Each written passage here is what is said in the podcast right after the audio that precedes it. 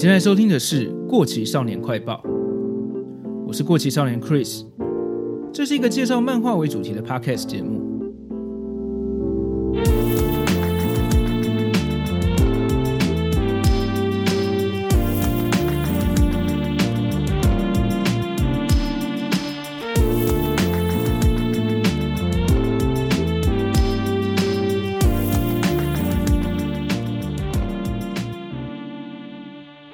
大家好，今天很荣幸再次邀请到有台节目《那些漫画教我的事》的主持人兰陵来我的节目上聊天，欢迎。Hello，大家好，我是兰陵，好久不见了，好久不见。那再请你稍微介绍一下你的节目好，因为你呃蛮久没来了。哦，对对对，我之前也只上过这个节目一次而已嘛。对，我在怪你。好，那个我的节目啊，《那些漫画教我的事》，主要是每个礼拜的三四五播出。那每一集会先介绍一部漫画，然后再探讨一个对应的两岸或是国际时事，后面还会有一个跟科技相关的小单元，大概是这样的一个节目。在各大 Podcast 平台上应该都可以搜寻得到。对对对，没错，在 SoundOn、Apple Podcast，然后 Spotify 都可以听得到。那当然，在这些平台上播出的版本呢是没有歌曲的，因为版权问题。所以，大家如果想听到最及时而且最完整的内容的话，欢迎上光华之声官方网站收听我的节目哦。那上次我们聊到的作品是《灵异教师审美》嘛？对。那那集有听众留言说很喜欢你的声音跟你的观点，所以终于有机会再来找你聊天了。啊，谢谢，真不好意思。对对对，我有看到那个留言，真的很谢谢大家的赏识。这一次啊，我想聊的漫画还蛮特别的。虽然它是属于少年漫画，但是喜欢这部漫画的粉丝，我自己觉得女生可能比男生还要多很多。呃，这部就是九零年代曾经非常红的作品《醉游记》。我之前曾经做过一集聊《醉游记》前传的故事，前传真的是非常好看啊，故事非常虐心。那兰陵，你应该也有看过前传？有，我前传加上本传，还有它的异闻录，对，我都有看过。今天我们就把重点放在本传的部分。我自己当年很喜欢这部作品，所以当时我是跟着单行本出一集就买一集来看的。后来因为老师身体健康的问题，还有出版社有更换过，所以连载的进度变得很慢。本传也连续改了三个版本。我自己当时是只买到第二部《醉游记 Reload》吧。剧情大概是，呃，最大的对手好像是巫哭三藏跟一个天主教的主教。叫做黑泽有关的剧情。那兰陵，你这边对他的各个系列熟悉吗？嗯，老实说，我之前也搞不清楚，就是他的本传，我们说无印的版本，还有他的 Reload 跟那个 Reload Blast 有什么差别。后来我去上网查了一下相关的资料，然后又把它全部补完，我才发现，其实它没有大家中想的那么复杂啦。对，它只是换个名字，但是它内容是接续着的。对，所以如果你要从头到尾按照顺序来看的话，第一个就是他的外传，也就是四人组前世的故事。那这个部分已经完结了。再来是异闻录，那异闻录讲的就是三藏他的老师光明三藏他们那一代的故事。我得说，在看这部之前，我对光明三藏的印象就是一个温柔善良的老好人。我没有想到师傅年轻的时候居然这么威啊！对，就是异闻录会让大家大开眼界。然后再来就是《醉游记》无印，也就是第一代的版本。之后剧情就进展到 Reload，然后再来是 Reload Blast。简单来说，它就是一代、二代、三代，它的剧情是连接的。对，所以在看的时候其实没有什么问题。好像单纯就是因为换了出版社，所以改名的样子。对，所以你在看的时候，就是书名最短的先看，你就按照那个书名长短来看就可以了。越来越长，对不对？对，没错。那看起来兰陵这边对他非常熟悉。那因为我只看到 reload 的部分，所以今天太好了，就是可以邀请你来一起跟大家介绍一下这部作品。那我们就开始吧。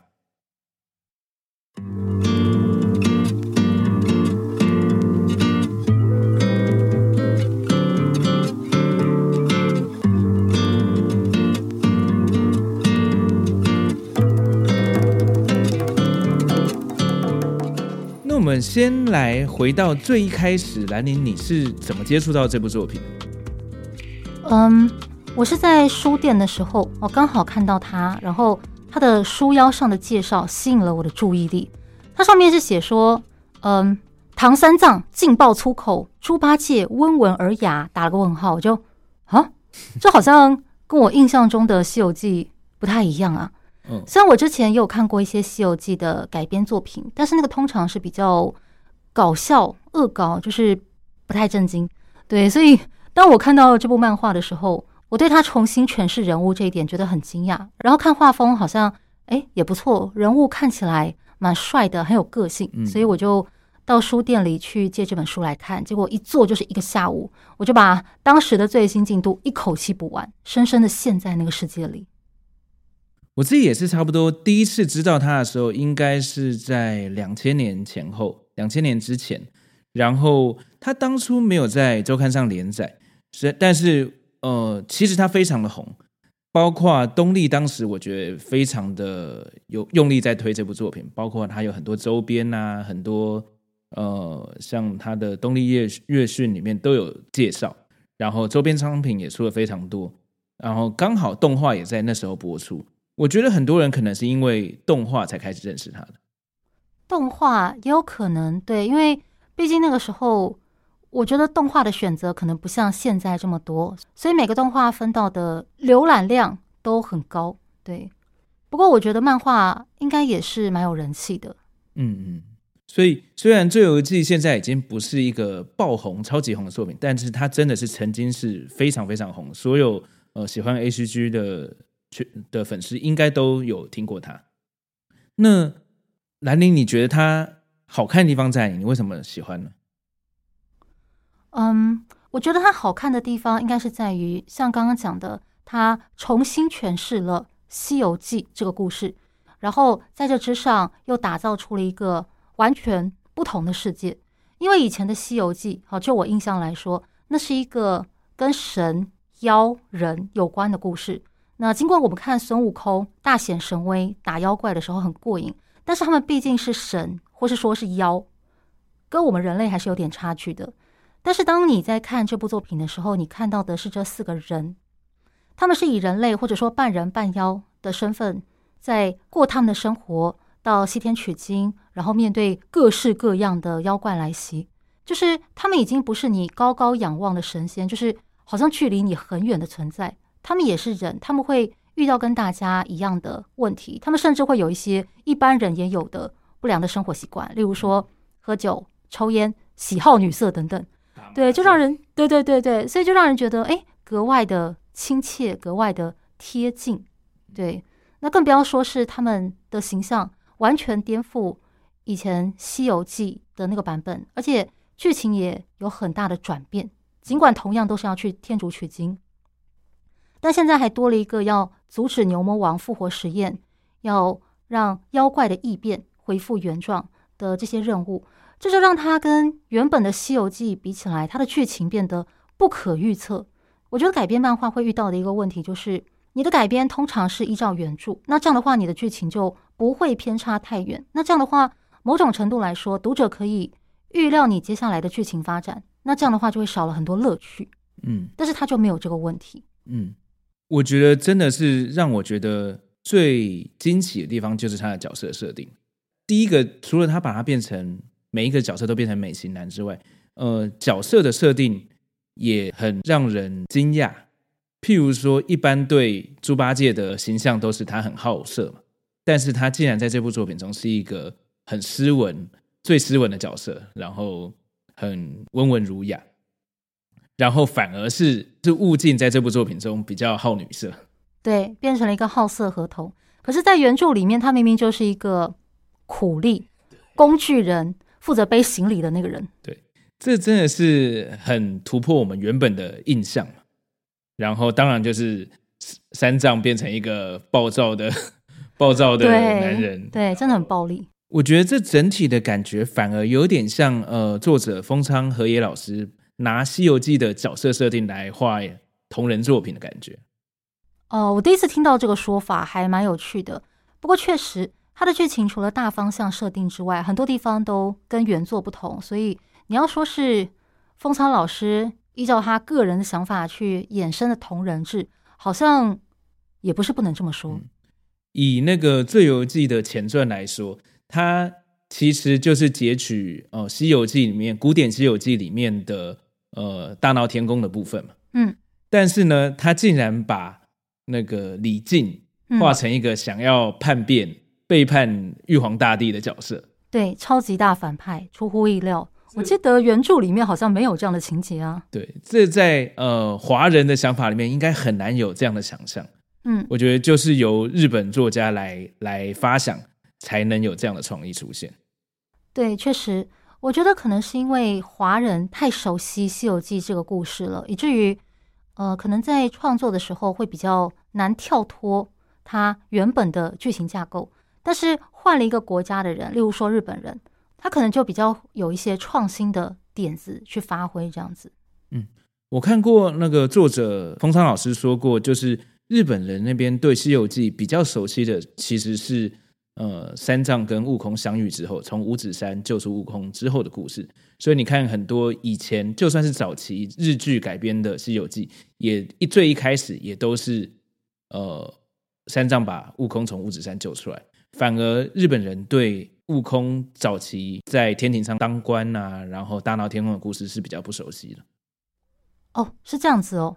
诶，因为我没有看过那个日剧版的《西游记》，不过我自己是觉得以前孙悟空在大闹天宫的那段经历倒是很精彩。嗯，对，因为毕竟那才是他人生最光辉的时候。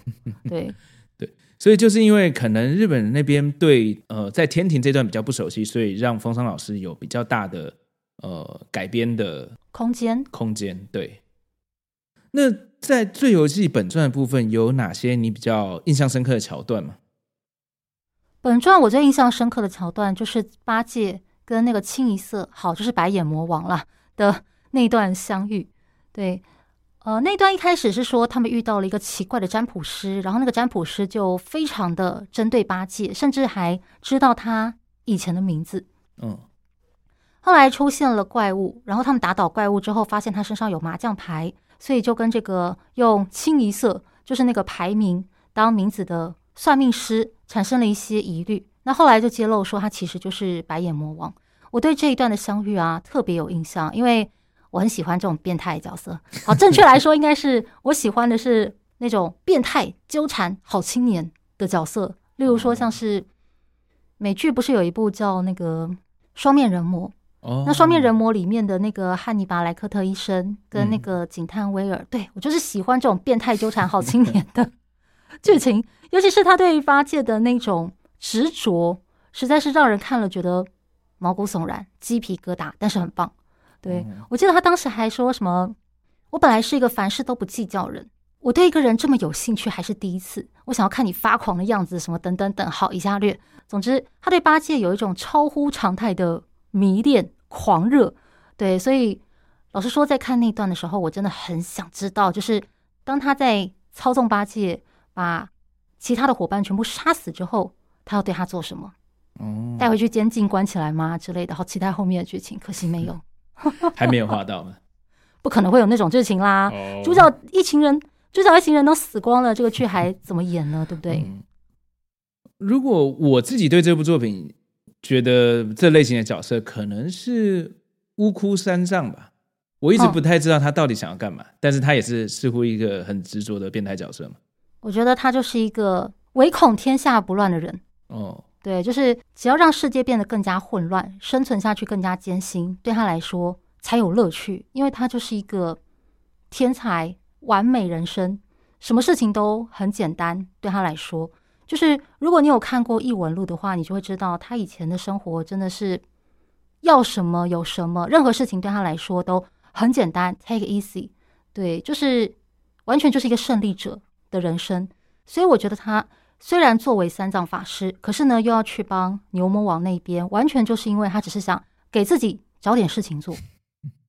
好像蛮多作品有这类型的角色，嗯，像最近很红的《幽游白书》里面好像也有也有类似的。那个霍雨旅地的 boss 左京吗？嗯，对对对，我觉得是蛮经典的，呃，日本少年漫画的反派的形象。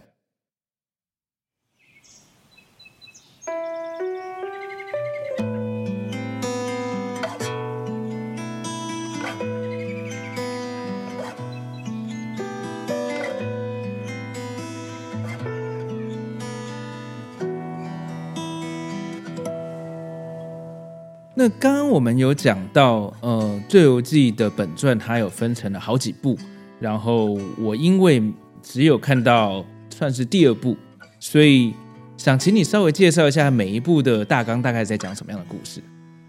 嗯，如果要介绍一部、二部、三部的大纲，可能没有办法，但是我大概知道它这一整套下来的重点大概有哪些部分。嗯，那基本上跟他的主线比较有关系的剧情，第一个就是红孩儿，对，红孩儿四人组，哦，刚好对应三藏他们一行四人嘛。嗯，那红孩儿为了要让他的母亲复活，所以就被迫必须要帮助他的继母，然后协助牛魔王复活的实验。那为此他就需要三藏的经文，所以就三番两次来找他们麻烦。那这个部分是一个长期的主线。基本上他们应该会持续到漫画结束没完没了，直到那个实验成功或是他确定失败。不过我觉得依照漫画调性，十之八九会让他成功吧。然后牛魔王可以出来秀一下，看看到底是怎样的男人可以让这个铁扇公主爱的死心塌地，然后又是红孩儿这样帅哥的爸爸。我想大家一定很期待，对吧？我真的很想要看到这一段。希望对啊，所以当然要让他复活啊，对不对？尽管对主角一行人来说会很麻烦。好，不管。然后。第二个部分就是你刚刚有提到的那个来自西方的神职人员黑泽尔的那个部分。嗯、黑泽尔这个西方神职人员跟三藏他们是一个很明显的对比，蛮有趣的。嗯、一开始的关系有点尖锐，但是到后来慢慢慢慢的就有些被同化了。那我觉得这个角色的设定，除了他本身带来跟三藏他们一行人冲突对照的这个元素之外，它的另外一个作用就是带出乌窟三藏法师的这个部分。嗯，那乌窟三藏就是，我这应该不算暴雷吧，因为他漫画都已经演到了，就是你建一，我觉得他应该算是目前看来可能战力比红孩儿他们还要强的一个终极 BOSS。说终极是因为我把牛魔王定为顶级，所以我觉得他应该算是个终极 BOSS，因为他一个人可以单挑三藏一行人四人。嗯嗯嗯，对，他不像红孩儿他们还要一对一的带开打。他一个人就可以打垮他们四人，嗯，所以我觉得他如果想的话，他要一个人单挑红孩儿，他们应该也是绰绰有余。不过那个是自己逃给牛的儿子，所以还是算了吧，不要打自己人。有有，这这段我也还有看到。所以目前看来，他的部分应该是主要剧情，就是看他想要玩到什么程度，想要作乱到什么程度，他的部分是近期的关键。嗯。那除了刚刚提到的这三个人之外，我觉得还有一个地方是不太明显，但是循序渐进在进行的，就是哦，三藏他们一行人在经过各个城镇，然后多多少少应该说免不了会碰到一些人类啊跟妖怪的冲突。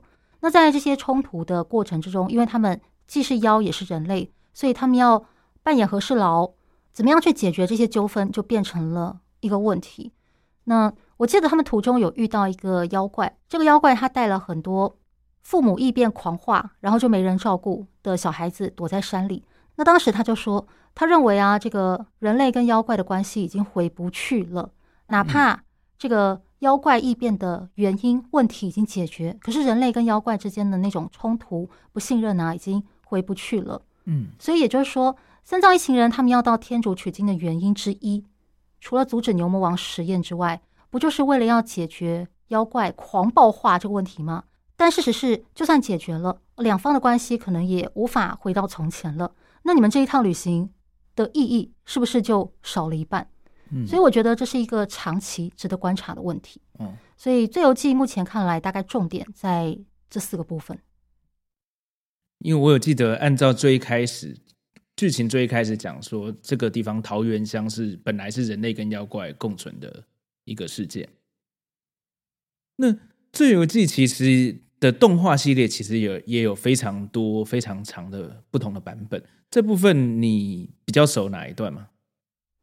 动画的部分我只有看第一季，所以我的印象也不是很深。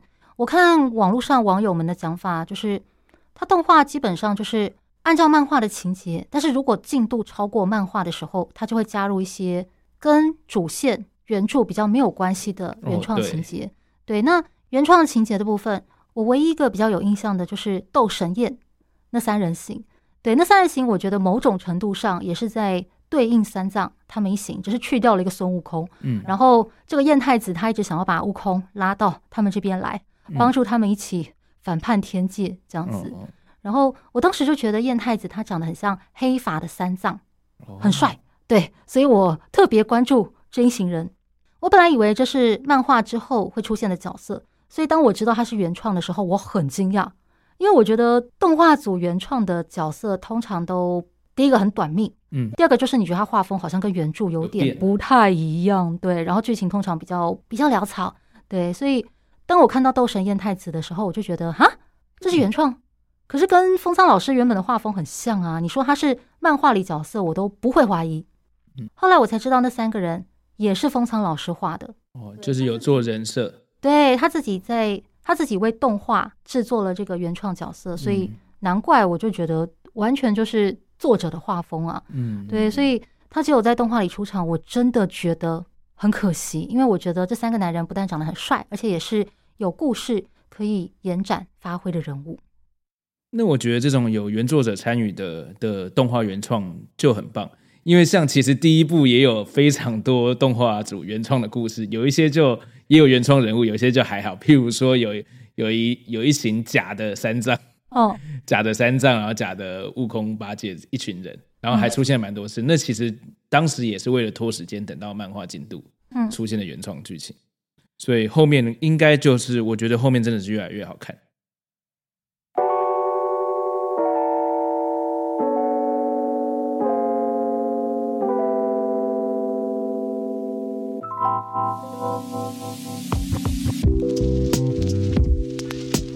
再来，关于《罪游记》这个话题，有一件事情我还蛮想要讨论的，就是当年很喜欢《罪游记》的粉丝中，我自己觉得女生应该是比男生还要多。那但是它其实是一部少年漫画嘛。那兰妮，你觉得作为一个女生，你觉得呃很多女生喜欢《罪游记》的部分是哪一部分？因为人物帅啊，女生是很看脸的啊，特别是漫画的部分。好啦，这样讲有点肤浅，但是确实画风美是很重要的一个要素。那当然，另外一部分就是它的剧情很有趣。刚提到它是以《西游记》为范本，但是它的剧情走向呢又跟《西游记》不太一样，人物设定也不一样，让你完全无法预料它的发展。所以我觉得人物美，然后剧情有趣。我觉得是对女生来讲是两大卖点。嗯，那我作为一个男生，我喜欢《做游记》的部分也是，其实也是帅。但是，但是我觉得我喜欢的部分是因为当时我也是一个中二的少年嘛，哦，所以里面的角色这种有着悲惨的过去，但是又很潇洒的，然后。我行我素的感觉，对对我一个中二的小男生来说，其实是也也希望自己能这么潇洒。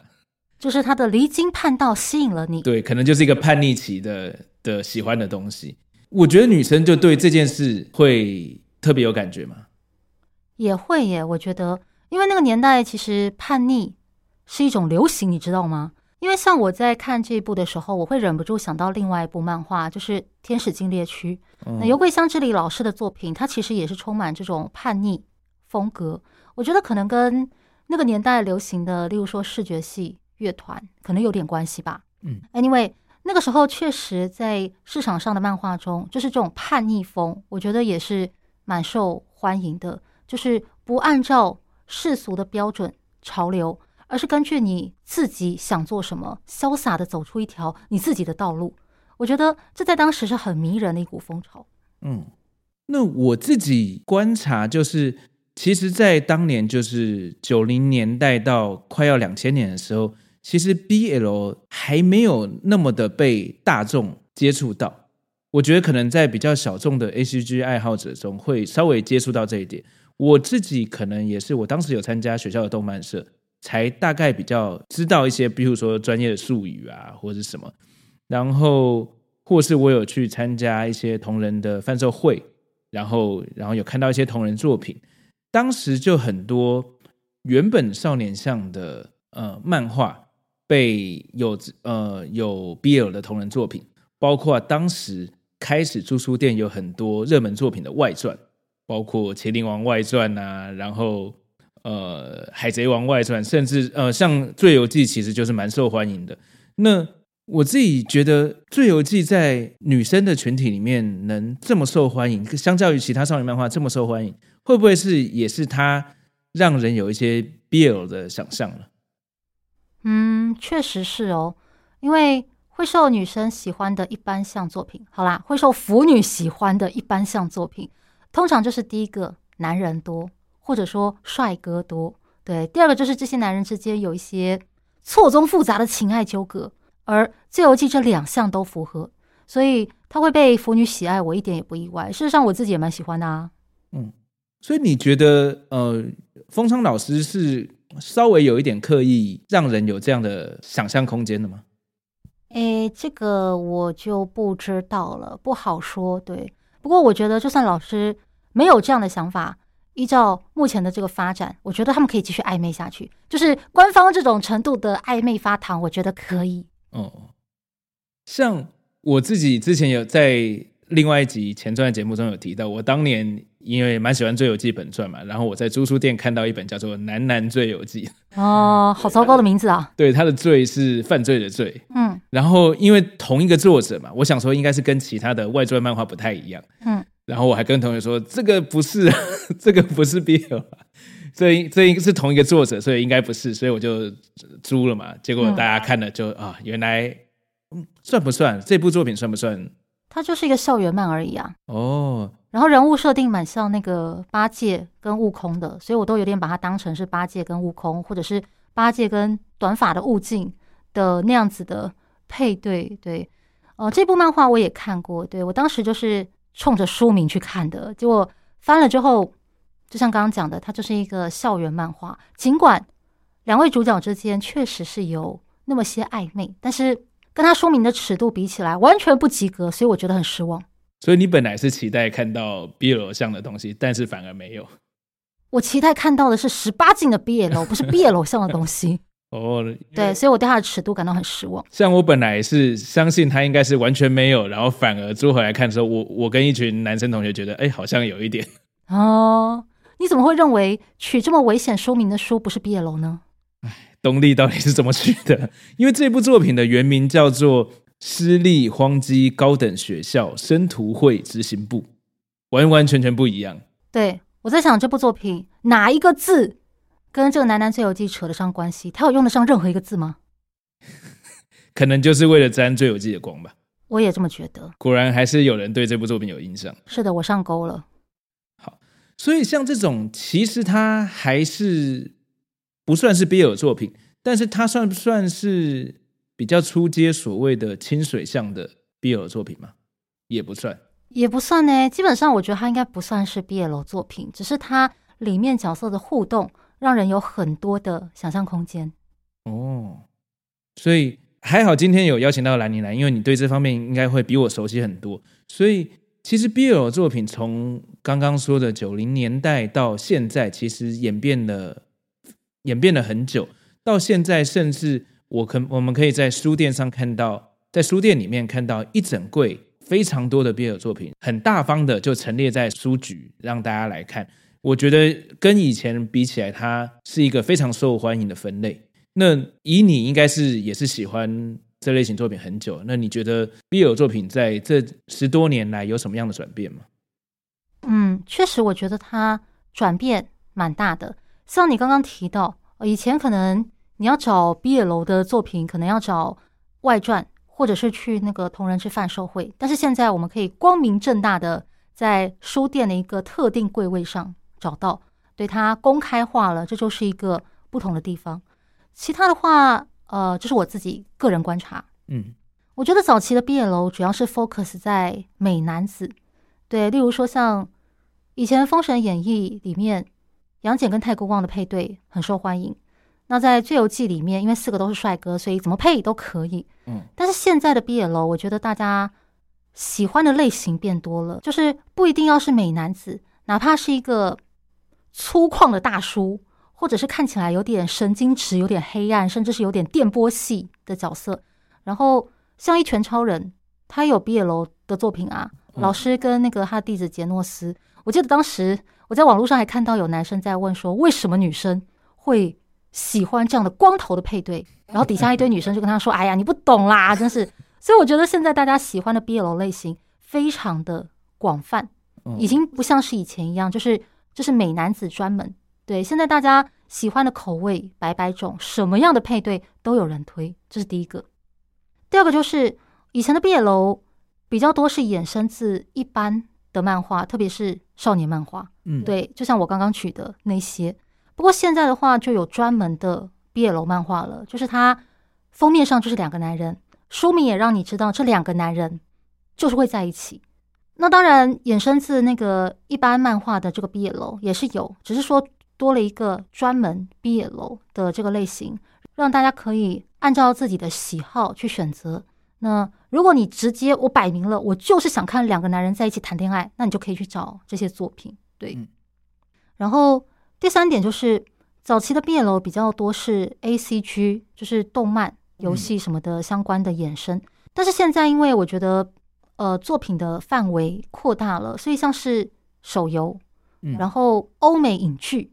嗯，的衍生毕业楼也很多，像现在同人志贩售会啊，就会有所谓那个漫威 Marvel 系列的，或者是衍生自什么我刚刚讲的那个双面人魔汉尼拔医生的那一部，对，那个也是我在同人志贩售会的会场看到说，哎，有这个配对，然后我就觉得好像不错，所以就买了同人志，然后去看了影集，然后才喜欢上这个配对，所以我觉得现在毕业楼相关作品的来源。越来越多了，就是已经不局限在 A、C 区这个部分，然后也有摆明了就是 BL 的手游。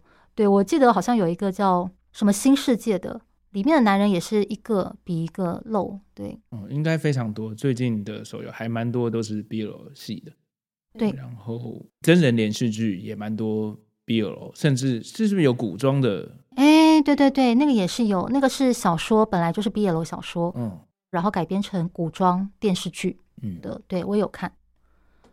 然后第四点就是，早年我觉得大家 BL 跟那个真人同志好像还是分的蛮开的，因为我有朋友他虽然喜欢 BL，可是他不能接受同志，所以他曾经不小心买到那个同志漫画，看了之后就说我不能接受，然后那本书就给我了，这样子，因为现实同志毕竟不像。BL 那样子都是俊男，都是帅哥，嗯、是有落差的。就我知道，就是 BL 作品跟同志作品就是一个完全不一样的分类，它的受众其实也是完全不一样的。对对，所以他的确是我呃呃，在自己想要找喜欢的作品之前，就要要搞清楚这一点，就是对。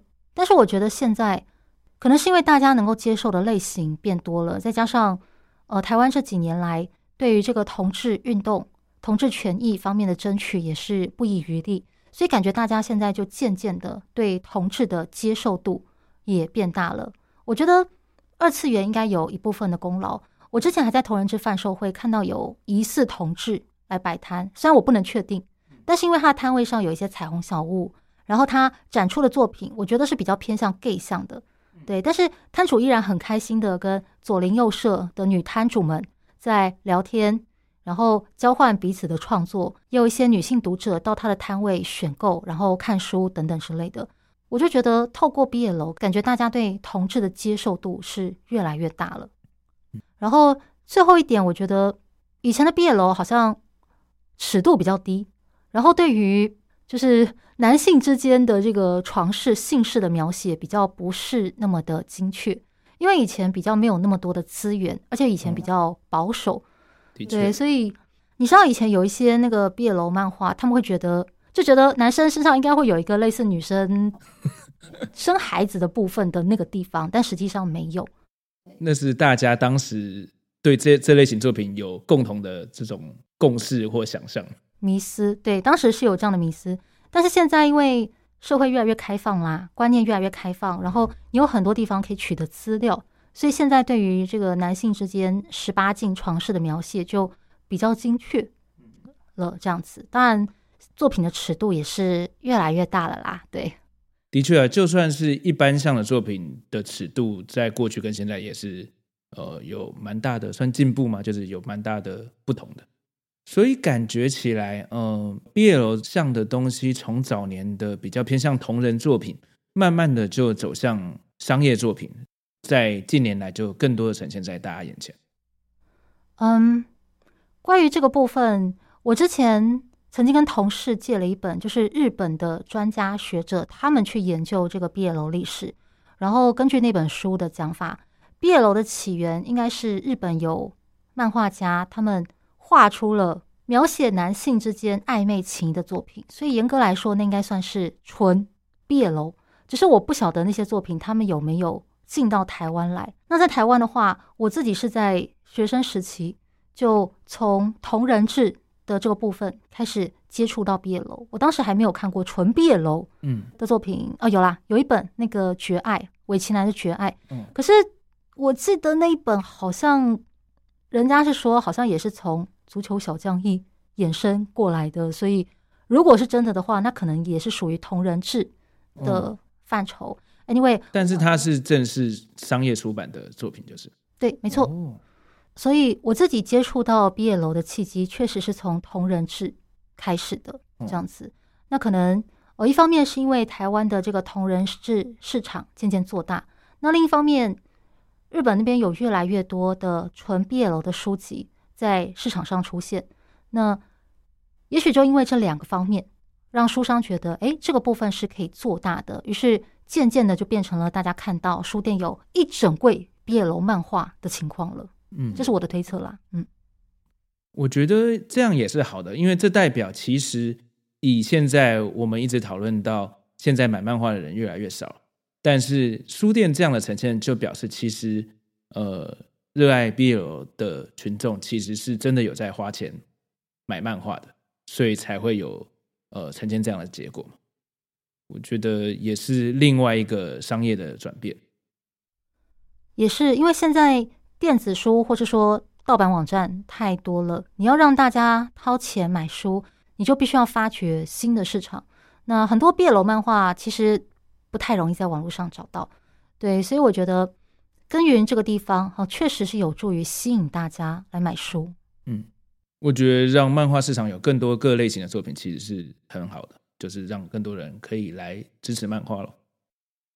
今天真的很很还好有你来，因为我对这方面的知识真的是有限。我们两个也也都是从我们个人的经验来讨论这一块嘛。那如果有更多听众也能补充这方面的知识的话，也欢迎在留言这边跟我们讲。最后想请兰陵推荐一下你喜欢的 BL 作品，觉得一定要看的，或是有 BL 风味的作品。好，嗯，因为我看的 BL 作品都不是很新，对，因为我现在因为工作的关系，要不断的看各式各样的漫画，所以比较没有什么时间。我觉得很棒，因为我这个节目就是一个专门介绍老作品的节目。哦，对对对，所以我看的 BL 作品都比较早期，不是那么的新。但是换个角度来说。我印象会比较深刻，因为我看的不多。好，那我要推荐给大家的作品就是渡濑悠宇老师，应该听过这个名字，就是《梦幻游戏》的作者，算是少数我很喜欢的少女漫画家。OK，好，下次找你来聊他的作品。呃，那么他有一部别楼的漫画，就叫做《樱狩》，樱花的花，樱花的樱，然后狩猎的狩，一共有三集，已经完结了。他就是描述在。大正时期，一个富家少爷跟一个穷书生的恋爱故事。那在当初那个虽然有西化，但是还是属于保守的年代，而且身份又差这么大，他们的恋爱当然是受到了很多的阻碍。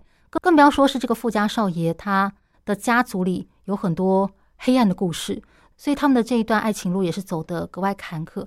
那我自己很喜欢这部作品，一来是因为渡濑悠宇老师的作品我本来就很喜欢，二来是因为。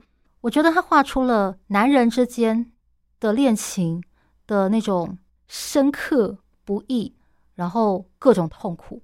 对，因为刚提到，虽然现在有很多就是纯毕业楼的漫画，但是可能因为它的题材太生活化了，然后两个男人在一起好像没什么大不了的，就自然而然就在一起了，完全不用在乎什么世俗的眼光，或者是他可不可能喜欢我之类的。就是我觉得。毕业楼作品一多，就会变成好像他的情节、他的顺理成章跟一般的恋爱漫画没什么两样。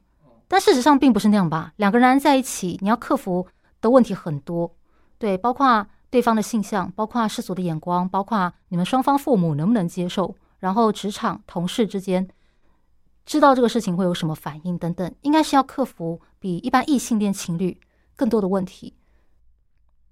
所以我不是很喜欢那种太生活化的 BL 漫画。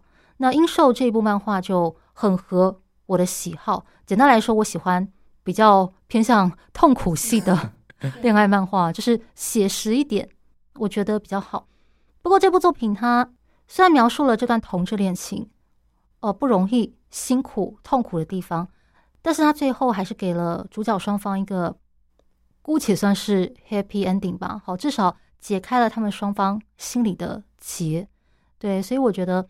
它真的是一部就像樱花一样的作品。简单来说，就是它盛开的时候无比灿烂，让人心醉；但是它，但是它绽放的时间很短，很快的又凋谢了。但就是因为，但就是因为这个样子，它的美丽才能够永存人们的心中。我觉得这部漫画给我的印象就是这个样子。嗯、对，我就是那种在看漫画的时候追求女性。就是追求那种不要求天长地久，只在乎曾经拥有的人。哦，对，听起来是蛮让人想看的。假如我要接触 BL 作品的话，也许就从这部开始好了。好的，好的。毕竟杜拉悠宇老师，我还蛮喜欢他的其他作品的。嗯。那今天很谢谢兰妮来跟我讨论这么多，呃，我平常不会讨论到的话题，还有包括《罪游记》，也是因为我后面没有看完的，很谢谢他来跟我们。呃，介绍他喜欢的这部分，希望有帮助大家打开新世界。好，那今天的节目差不多到这边。如果你喜欢的话，非常欢迎在你收听平台上订阅这个节目，也欢迎把这个节目推荐给你的朋友。